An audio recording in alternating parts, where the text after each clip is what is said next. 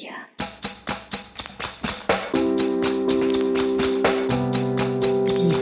Я? Привет, это я, Ксюша Смыр, и мой новый выпуск подкаста «Где я?» о людях и местах. Я прям безумно счастлива, что наконец-то выходит новый выпуск. Я, конечно, долго собиралась, но собралась. И теперь прям держу кресты, или что там надо держать, ну и постараюсь, чтобы все было четко. Точно пока не могу сказать раз в неделю или раз в две недели, но я приложу все усилия. И вы действительно мне очень поможете и очень подбодрите меня, если поставите оценку подкаста в Apple Podcasts, оставите отзыв или что-то напишите приятное в Instagram, здесь тоже я. И я сердечно благодарю тех, кто уже это сделал, и тех, кто слушает меня не первый раз.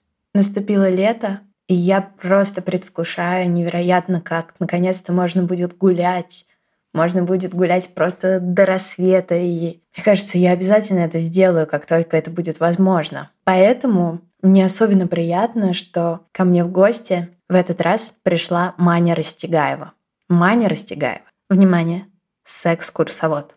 Да, вы не ослышались. Маня проводит такие а, пикантненькие экскурсии, так бы я сказала, с алкоголем, матом и оперным пением. Если говорить обо мне, то я дико жажду попасть на такую прогулку. Но пока это невозможно, поэтому Маня приглашает вас на прогулку или, можно сказать, целое путешествие по Москве, Феодосии и Санкт-Петербургу. Мы узнаем, как же Маня стала секс-курсоводом и где она нашла себя, а также почему она решила не переезжать из Москвы, а остаться там, где родилась. Ну и еще она поделится некоторыми тайными местами и забавными историями про всем известных персонажей, о которых она рассказывает на своих экскурсиях. В общем, как обычно, я желаю вам крепко пристегнуться. Ладно, это первый раз я делаю. Просто приятного путешествия и слушайте подкаст «Где я?» и ходите к Мане на экскурсии. Вот что.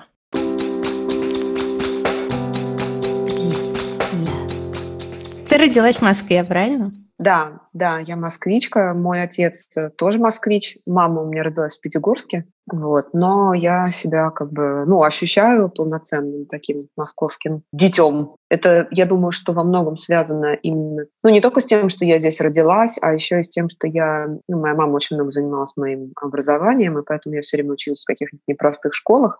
И первая моя самая школа, она была на Плющихе, то есть тоже как бы, я там типа ходила из школы по Садовому кольцу в музыкалку на Причистенке. Как бы. Поэтому сейчас я хожу, как бы про эти все вещи рассказываю, говорю, а вот в этом окне был кабинет, в котором я занималась, и я до сих пор не понимаю, как они туда запихнули пианино, потому что там очень маленькое окошко и очень, как я помню, была узкая деревянная лестница. В общем, это до сих пор для меня загадка.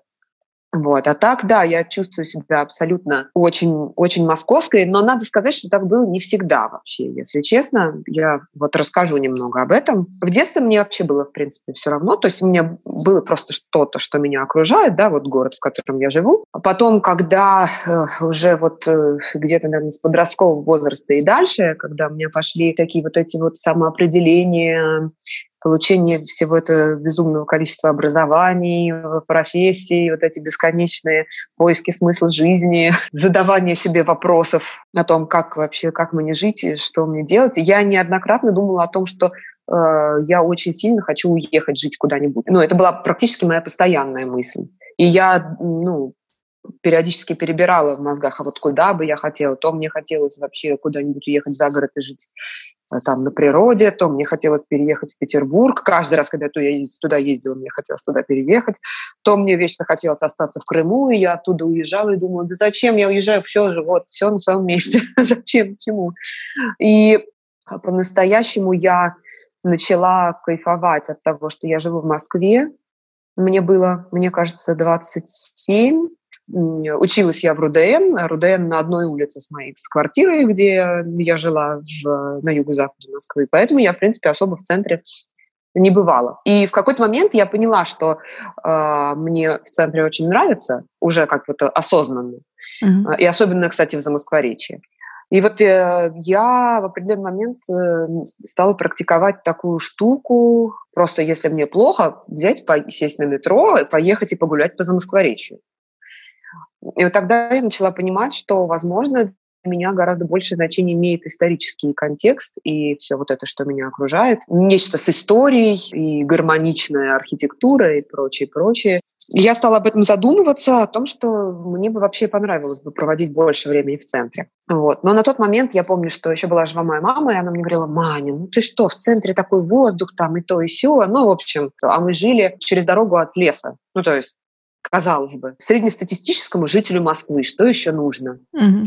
Там район как бы не в ебенях, да, в принципе, ну, 20 минут на метро, и ты там, значит, через дорогу лес. Вроде бы, вроде бы все сложилось, а я понимала, что меня, я чем дольше там живу, тем больше меня бесит все, что вокруг меня, и я хочу совершенно в другой контекст. Вот. Но потом случилось так, что в моей жизни очень все сильно поменялось, не стало моих родителей, и мои друзья, которые живут сейчас неподалеку от меня, в пяти минутах, они живут прямо на Садовом кольце. Они живут в дореволюционном доме, и вот э, они предложили мне просто, так как я их знаю всю жизнь, э, они мне практически как родственники, вот они мне предложили пожить у них поснимать у них комнату за дружескую цену. И вот тогда я поняла.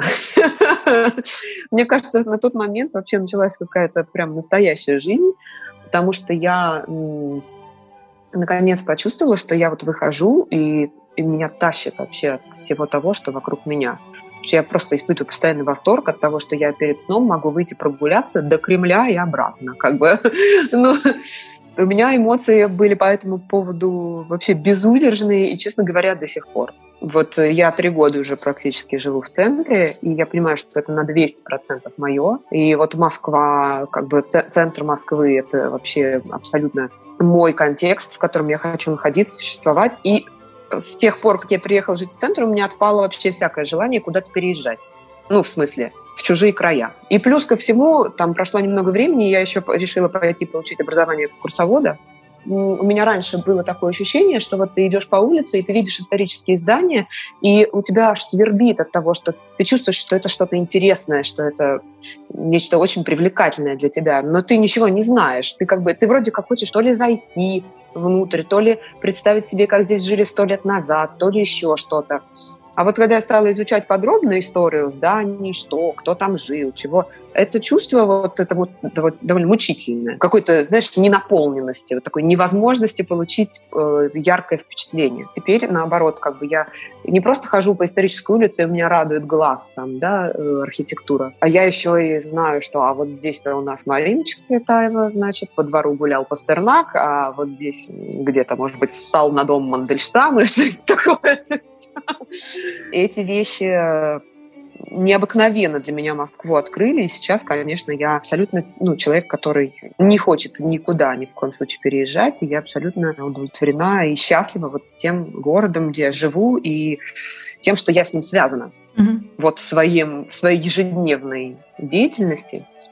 И это, конечно, да, началось все, собственно, вот за Москворечье, получается, с любви к Замоскворечью. Собственно, я и сейчас здесь живу, и вот три года я хожу туда-сюда. Я очень люблю ходить пешком. По, ну, то есть, когда мне не нужно ехать куда-нибудь далеко, внутри Садового кольца я чаще всего хожу только пешком. Я, кстати, пару дней назад ходила пешком на Марину рощу Серпуховской. Ну, час сорок. Ничего, нормально. Вполне себе очень мило. Как ты стала секс-курсоводом? Слушай, ну, я даже сейчас уже не понимаю, как я могла стать каким-то другим, но на самом деле я получила аккредитацию, то есть я получила образование, получила официальные документы, что я могу водить экскурсии, э, сдала экзамены и уехала в Крым у моей подруги там квартира в Феодосии. Про Феодосию потом отдельно буду говорить, это вообще... Ой. Ну вот, а мы с вот моей подругой мы вечно что-то придумываем, просто поток сознания какой-то идет неостановимый, вечно ржем. Просто в очередной раз ржали и решили, что вот я как бы секс-курсовод. Ну, поржали и забыли. Mm-hmm. Ну, как заб... ну, типа еще периодически тоже ржали, вспоминали, но в общем. И потом, это был конец мая. А, а у меня день рождения в августе. И на свой день рождения я решила сделать экскурсию для своих друзей с алкоголем, и с матерщиной. И всем это так зашло, что прошло еще немного времени, и я сделала просто в Инстаграме объявление. Короче, с экскурсия объявляется. Я буду материться, будем, значит, бухать в подворотнях, и приходите, вот, поведу вас по Замоскворечью, опять же. И народ прям такой, о Ну, у меня был там сколько человек? Человек 400 или 500 подписчиков. Это сразу вызвало какой-то очень небольшой отклик. Ну, не широкий, потому что у меня не было широкой аудитории, но очень какой-то сильный. То есть там парочка тоже интересных очень девочек, у которых там есть своя аудитория, они просто меня попиарили у себя без моих просьб. Вот поделились у себя, что вот они ходили на экскурсию. Угу. Ну и начал, на меня начал подписываться народ, и я начала уже водить эти экскурсии, постепенно там придумала эти ролики свои рекламные, и там то и все, и как-то вот этот формат. Вот как-то так. С, с алкоголя, в общем, началось все. Что касается Феодосии и Крыма вообще, я первый раз побывала в Крыму в 94 году. Мы с мамой приехали на три месяца, потому что вот мои друзья, как раз у которых я снимала комнату вот здесь, на Садовом кольце, как бы у них там дача в Феодосии. И, соответственно, мы туда приехали, там мы жили три месяца, и, и это было так э, охуенно. По-моему, первый раз после долгого перерыва я туда поехала в 2007 году. И с тех пор я езжу туда каждый год, а иногда по паре раз в год, а, потому что там всегда получается как-то расслабиться. Это такое какое-то магическое место для меня. Я думаю, что это, конечно, связано с тем, что вот я, будучи совсем маленькой, туда приехала, и мне там было очень хорошо, и вот это вот какая-то память, не знаю, мне кажется, это память тела вообще. То есть это у тебя уже автоматически вырабатываются позитивные какие-то положительные эмоции уже только от того, что ты там находишься. И вот я там хожу, да, вот сейчас, когда мне там за 30, и я смотрю на эти дорожки и помню фотку, где я маленькая в каком-то клетчатом платьице, вот на этих же дорожках, только сейчас я вижу, что это маленький-маленький сквер, а тогда мне казалось, что это парк, ебать, здоровенный. И гулять его и не перегулять. А это просто сквер вокруг фонтана.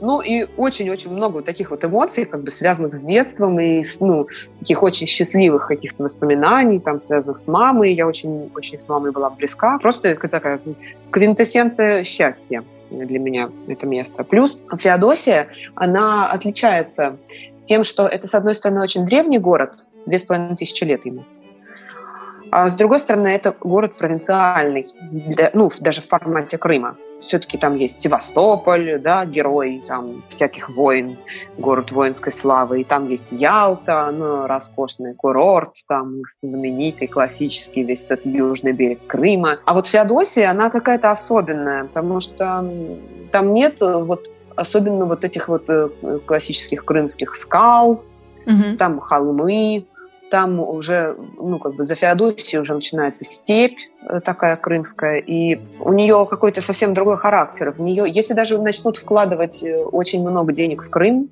там именно в его культуру, там, не знаю, в архитектуру, в обустройство, Феодосию все равно будут вкладывать, мне кажется, в последнюю очередь.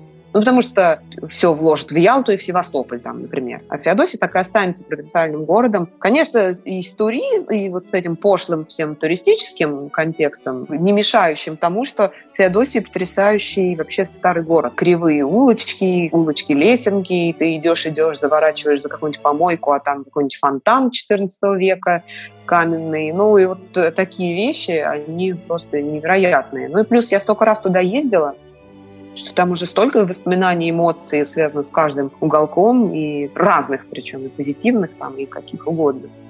В общем, мы про это можно бесконечно вообще разговаривать. Я могу это пиздеть, пиздеть, пиздеть, пиздеть. Феодосия, Феодосия, Феодосия. Место твоей души. Ну, я думаю, что это скорее спад для моей души. То есть э, была ситуация в какой-то момент, когда ну, меня ничто не держало в Москве, и я, в принципе, могла уехать куда угодно, э, вот как я давно хотела, хоть переехать хоть в Петербург, хоть в Крым, хоть на Кавказ. Это было несколько лет, года три назад, наверное, это было. Да, три года назад. Я помню, что это был май, у меня была очень такая, ну, очень непростой у меня был период жизни, такая депрессуха, и я уехала в Феодосию, не зная вообще, когда я вернусь, сказала, так, я писать картины, я на пленэр, все, мне надо, все, всем пока. И пробыла там месяц в Крыму, Действительно, каждый день ходила на пленеры, писала картины, люди удивительные. Потом я поехала в Пятигорск э, к своей родне, и там еще провела полтора месяца. Потом я на месяц вернулась в Москву и опять уехала в Крым еще на полтора месяца. И, в принципе, я понимала, что я ну, теоретически могу и не возвращаться. И вот в тот очень важный для меня год я все-таки поняла, что Феодосия, она, конечно, чтобы в ней отдыхать. Жить там я все-таки не хочу. Но это важно было понять. Ну, я могу вот остаться сейчас, могу не возвращаться, но я не хочу не возвращаться. Я все-таки... Вот, это, конечно, был очень важный момент, все-таки понять, что, что все-таки надо, надо Москве. Ну, даже не надо, а все-таки хочется в Москве а туда наезжать. При этом ты говоришь, что и Петербург тоже мог бы быть местом, в который бы ты переехала. Ой, да, Петербург. Если честно, я, как очень многие москвичи, особенно романтически настроенные и э, любители искусства, ну, там, неважно, профессионалы в искусстве или просто ну, как бы интересующиеся им. Конечно, для любого эстета и человека, любящего классическое искусство, Петербург – это просто рай на земле. Ну, ты можешь идти гулять 40 минут, э, полтора часа, три часа, и вокруг тебя будет только историческая архитектура, только исторический контекст. А если ты еще знаешь, кто, где, чего и как, то и вообще, ну просто. И действительно, одно время я думала, у меня было одно путешествие в Петербург, очень важное, очень вообще удивительное совершенно. Это был 15-й год. Я поехала в Петербург на конкурс э, Елены Образцовой вокальный. Соответственно, конкурс э, там длится 8 дней. Я не думала, что я там что-то займу, ну, только разве что в качестве чуда и сенсации. вот у меня не было каких-то там иллюзий по поводу. Но просто Просто я вот решила поучаствовать. И, значит, я туда приехала. Конкурс длился 8 дней вместе с финалом, там, со всеми делами. В принципе, ты можешь пройти первый тур и с него, допустим, скорее всего, слиться, и теоретически можно уже уезжать по идее. Но я решила, что я возьму билеты туда-обратно вот на все 8 дней. Mm-hmm. Ну, мало ли что. Ну, мало ли. И это был первый раз, когда я, в принципе, поехала куда-либо одна. Нет, это был второй раз. До этого я тоже как раз одна ездила в Питер на сутки вообще. Поэтому, ну, а вот тогда именно это был первый такой раз, когда я ехала, ну, вот больше, чем на неделю, такая одна. И вообще все такое. У меня в тот момент э, болела мама, и через два месяца она умерла. Ну, у нее был рак.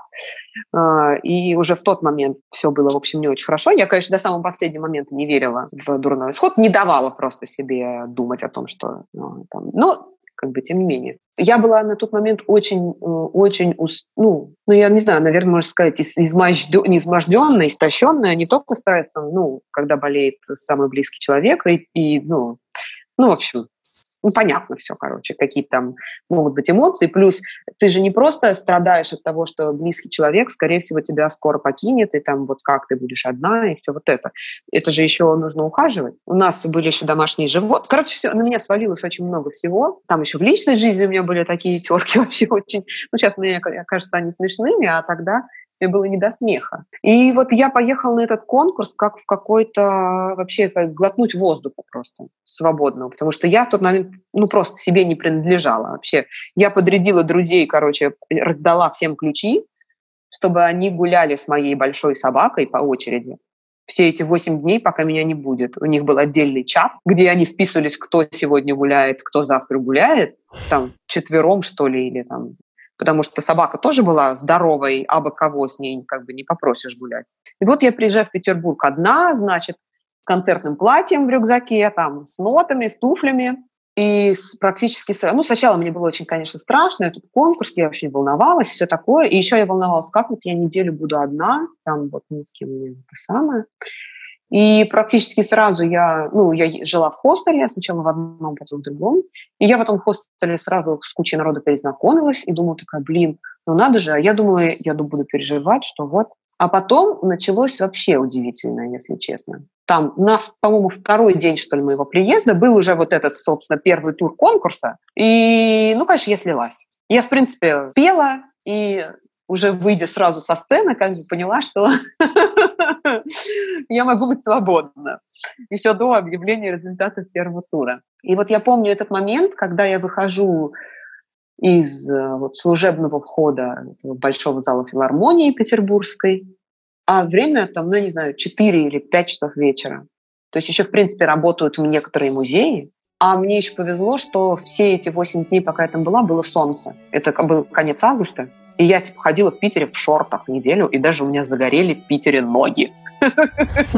И вот я помню, что я выхожу из этих дверей, а, а служебный вход филармонии в большого зала, он выходит прямо на русский музей.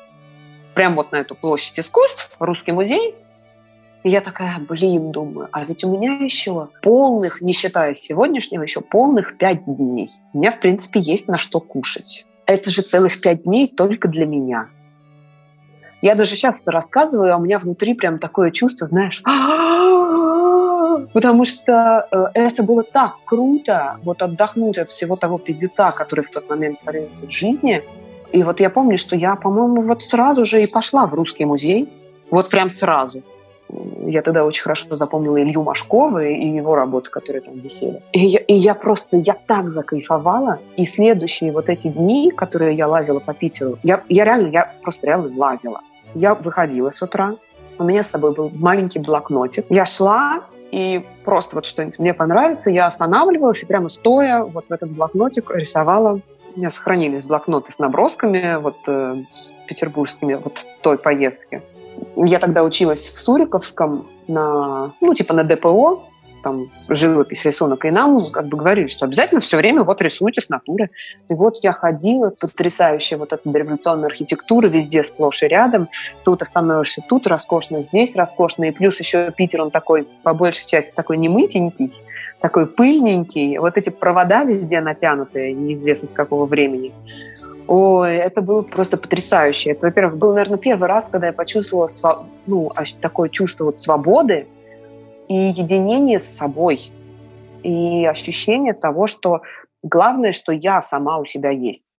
И вот, вот такое какое-то вот нахождение наедине с собой и проведение с собой времени в ну, максимально на тот момент возможных вот комфортных условиях, это было какое-то просто не поездка, а какое-то откровение вообще. Плюс у меня еще оставался студенческий Я потому что еще тогда училась в университете культуры и искусств на оперную певицу и должна была, и мне еще год оставалось учиться. И я, в общем, по студенческому ходила бесплатно во все музеи.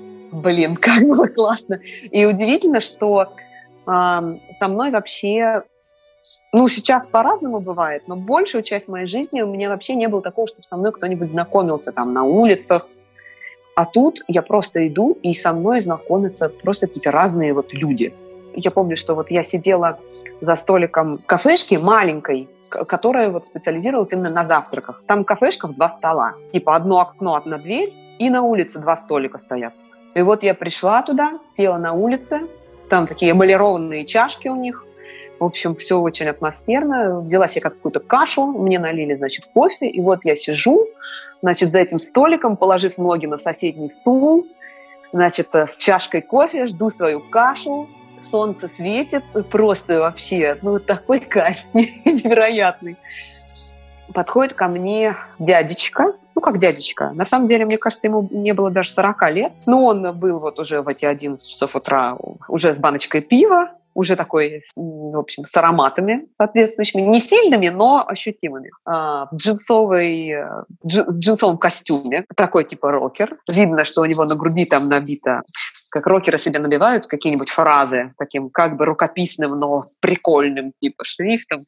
Вот, значит, у него кепка, значит, с британским флагом, у него такие тяжелые ботинки на толстой подошве, тоже, значит, с британским флагом, у него татухи, у него, значит, выбритые виски, тут аккуратненько пострижена все эта бородочка, при этом нет передних зубов, ну, и он такой прикрывается, говорит, мне их сейчас делают, я извиняюсь, мне сейчас делают, и, короче, он начинает со мной разговаривать. Он просто начал разговаривать с того, что, а вот знаете, вот, вот этот вот вот дом вот там в конце. А знаете, почему этот переулок вот так называется?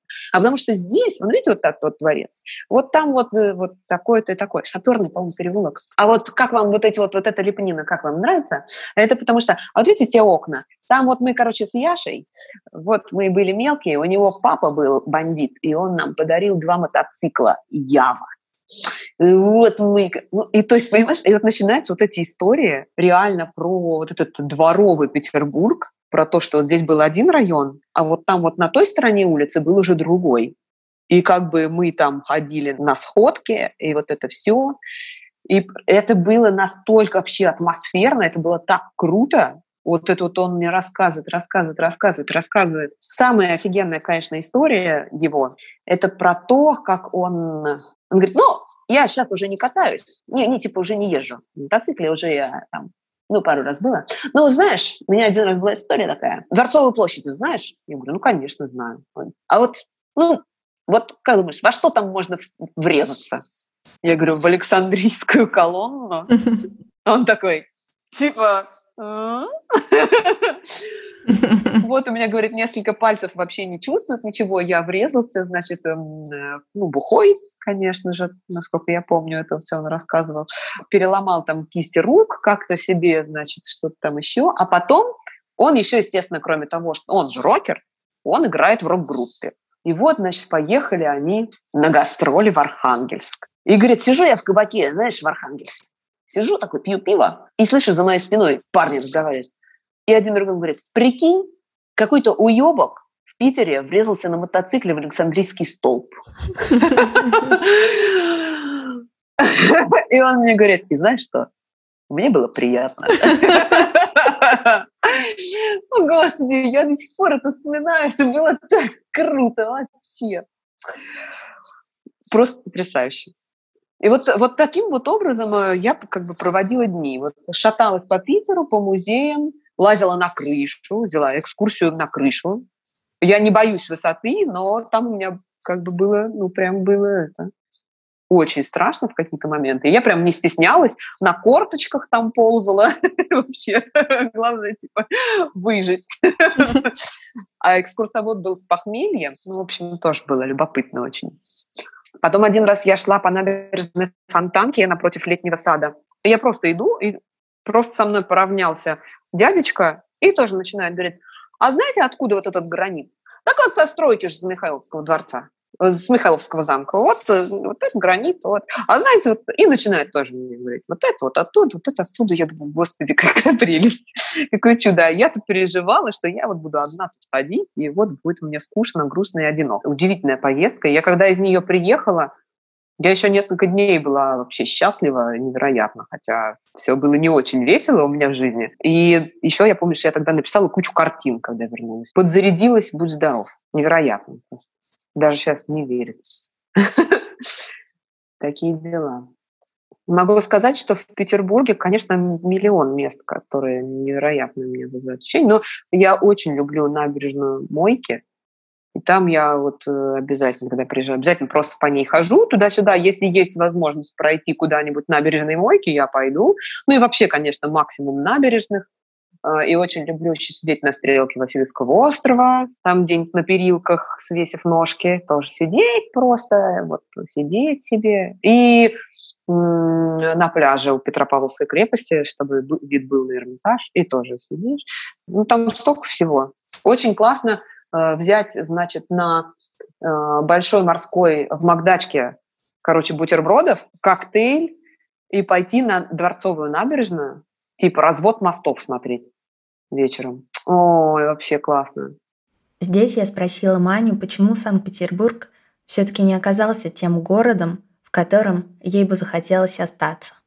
Потому что одно дело, конечно, Питер летом, вот, э, и все вот это, вот романтика, там, хотя у меня никогда никакой романтики в Питере не было, но все равно э, вот он какой-то вот такой вот, а, а другое дело, конечно, в декабре, когда в три часа уже сумерки, и когда ты без конца эти все здания над тобой нависают, все время что-то капает с неба, и ты, в общем, ну, проводишь время либо в музее, либо в баре, либо там в кафе, либо дома, а все твои выходы на улицу – это все время борьба со стихией, и как бы большую часть времени там примерно так.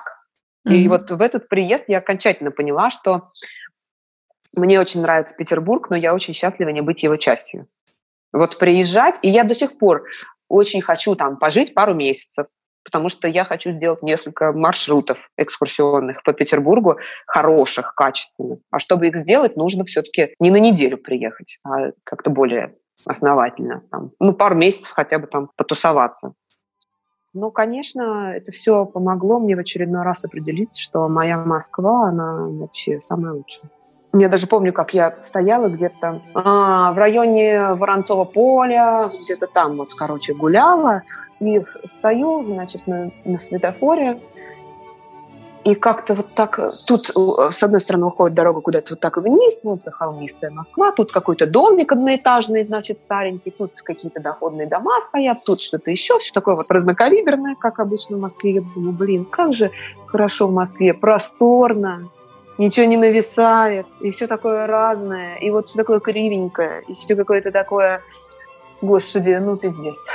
Ну вот как-то так. Да, так что Москва – это да. Я, с его позволения, расскажу еще про одно место в Москве, которое мне очень нравится. Это большой секрет. Okay.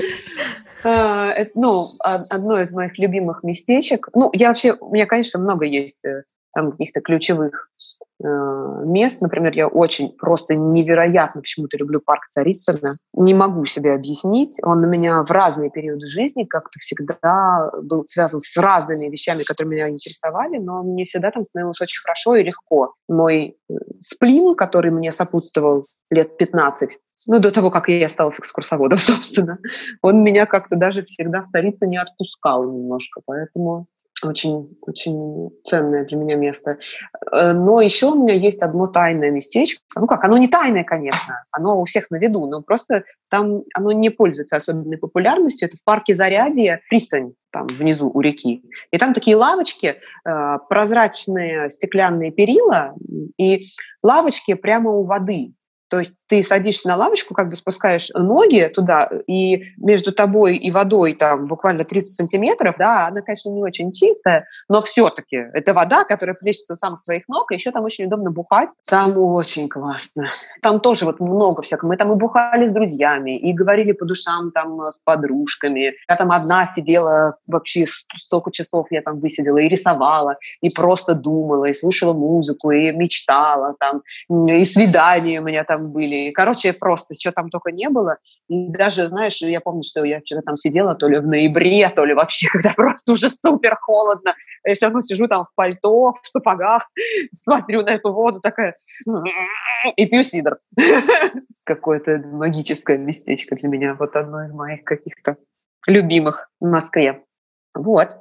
А здесь я попросила Маню, чтобы она рассказала о каких-то удивительных и необычных фактах о людях, которых она рассказывает по ходу своих маршрутов в Москве. Мне нравится история про одного из фаворитов э, Екатерины II, чей дом находится а, на Тверском бульваре. Ну, взять хотя бы уже то, что он был на 25, по-моему, лет младше ее. Уже одно это да, достаточно симпатичненько. В общем, на Тверском бульваре есть дом, в котором сейчас находится кафе «Пушкин». Булгаков э, говорил, на Большой Садовой стоит дом здоровый. Ну, в общем, а, на Тверском бульваре есть дом, в котором находится сейчас кафе Пушкин. В этом доме, там на самом деле он достаточно длинный, состоит как бы из нескольких фасадов. А, но на самом деле это было все одно имение. И сейчас это все дом под одним номером. И тогда это было все одно владении классному парню. Екатерина вообще очень любила гвардейцев и э, высоких, и стройных, и привлекательных мужчин с хорошим характером. Э, вот. И Иван Николаевич Римский-Корсаков, не композитор, э, как раз смог привлечь ее внимание этим, но там была история, что он был представлен Потемкину, ну, Потемкиным, то есть Потемкин тоже один из фаворитов Екатерины II, один из бывших ее фаворитов, который сохранил с ней э, великолепные отношения и прочную какую-то там, э, ну, скажем так, связь, ну, во всех смыслах. Вот, и в какой-то момент он просто начал э, работать с таким специфическим сводней. Просто представлять матушке императрице определенных ребят на смотрины, а она уже из них выбирала себе паренька для забавы. Ну, правда, стоит отметить, что она всегда влюблялась. То есть не было такого, что она просто там ебалась на прополую и вот вот это все. Она всегда очень искренне восхищалась. вот этим Николаем Ивановичем, э, ой, Иваном Николаевичем римским Корсаковым она тоже очень сильно начала восхищаться, хотя все вокруг думали, господи, он же такой, ну как бы ну, понятно, там красиво, играет на скрипке, но не более того. А она прям писала там письма там, друзьям, что ты не представляешь, какой он добрый, какой он классный, какой он хороший. Вот. И про этого Ивана Николаевича есть несколько очаровательных совершенно историй. Такая одиозная личность. В какой-то момент Екатерина подарила ему дворец, причем бывший дворец графа Орлова. И он решил там, ну, как обустроиться, захотел, например, себе библиотеку. Позвал, соответственно, книга, книготорговца, и тот спросил, ну, э, Иван Николаевич, какую вы библиотеку вы хотите? Он говорит, вы знаете, мне, в принципе, все равно, там, какие будут книги. Главное, чтобы они, как у императрицы, стояли внизу, внизу большие, а сверху там маленькие. Ну, там вот такие вот э, истории про него, то, что у него была самая дорогая скрипка в России и прочее, прочее. В результате его отстранили от двора и удалили от всего этого дела, когда Екатерина его застукала в объятиях фрейлины. И этим все не закончилось. Больше того, она его, значит, отстранила, отправила в Москву, а он попутно еще, значит, соблазнил жену оберкамергера графа Строганова, которая была на 10 лет старше его, тоже вот, ну вот нравилась ему, в общем, женщина постарше, поопытнее, видимо, по содержательнее, не знаю, сложно сказать. А, и он ее, так сказать, увел из семьи. Но надо сказать, что оберкамергер граф Строганов э, к этому отнесся более-менее спокойно и не дергал их там и не мучил, и даже потом в каких-то ситуациях этого непутевого Ивана Николаевича помогал выбраться из э, каких-то щепетильных там э, ситуаций. Вот. Такая вот история. И вот этот Иван Николаевич, собственно, когда его отправили в Москву, он стал жить вот в этом доме на Тверском бульваре, где сейчас ресторан «Пушкин». Кстати, по поводу ресторана «Пушкин». А вот они же так себя позиционируют, что у них там настоящие деревянные скрипучие ступени, у них там все такое старинное, настоящее и прочее, прочее. Это все хуйня. А, в 2000-е годы, когда делали там реконструкцию, собственно, перед тем, как открыть эти несколько ресторанов, которые там находятся, там снесли полностью все здания, кроме фасадов. Поэтому все, что есть внутри, оно все новое и не настоящее, ну, не историческое. Вот. Хотя э, до, вот, до того, как это все было снесено, там реально сохранялись подлинные росписи, начала 19 века на потолках. Там реально сохранялись всякая, всякая кладка там старинная. Ну, короче, много всякого такого, что у нас очень любят разъебать, потому что нужна подземная парковка там, или лифт, или что-нибудь еще. Вот такая история. Ну, про ребят как бы историй много. Например, про то, что Есенин, когда бухой, э, значит, развлекался у него были всякие ночные бдения по Москве, ну, то есть он с друганами просто набухивался и шлялся по Москве, там как-то хулиганил. Это уже было в послереволюционные годы, и э, по поводу Есенина было дано распоряжение там в ЧК или уже в ГПУ, я не помню, что уже тогда был. Ну, короче, то типа Есенин, что бы ни вытворял, с ним ничего не делать и его никак не, значит, наказывать. И в то время, когда на Пушкинской нынешней площади еще стоял Страстной монастырь, который снесли в 30-е годы. Он уже не работал, естественно, как монастырь, а был музеем безбожников. И, в общем, там куча тоже было всяких э, э кощунственных вещей. Вот как-то раз Есенин по пьяни расписал стены монастыря всякими похабными стихами ночью. И тоже ему ничего за это не было. Вот такая вот история. Да, ну плюс еще могу рассказать, что это тоже все примерно там же, да, территориально, Тверской бульвар. На Тверском бульваре есть очень классный толчок общественный, бесплатный. Я очень люблю, когда у меня с экскурсией в этом толчке, в этот толчок спускаться, причем чаще всего в мужской, и петь там оперные арии. Ну, там вполне комфортабельно, и иногда можно пописать под мое оперное пение. Спасибо всем тем, кто был с нами до конца этого выпуска. Я очень надеюсь на нашу скорую встречу. А пока вы можете подписаться на Инстаграм «Здесь тоже я». Там вы сможете найти самые любимые бары Мани, а также другую интересную информацию.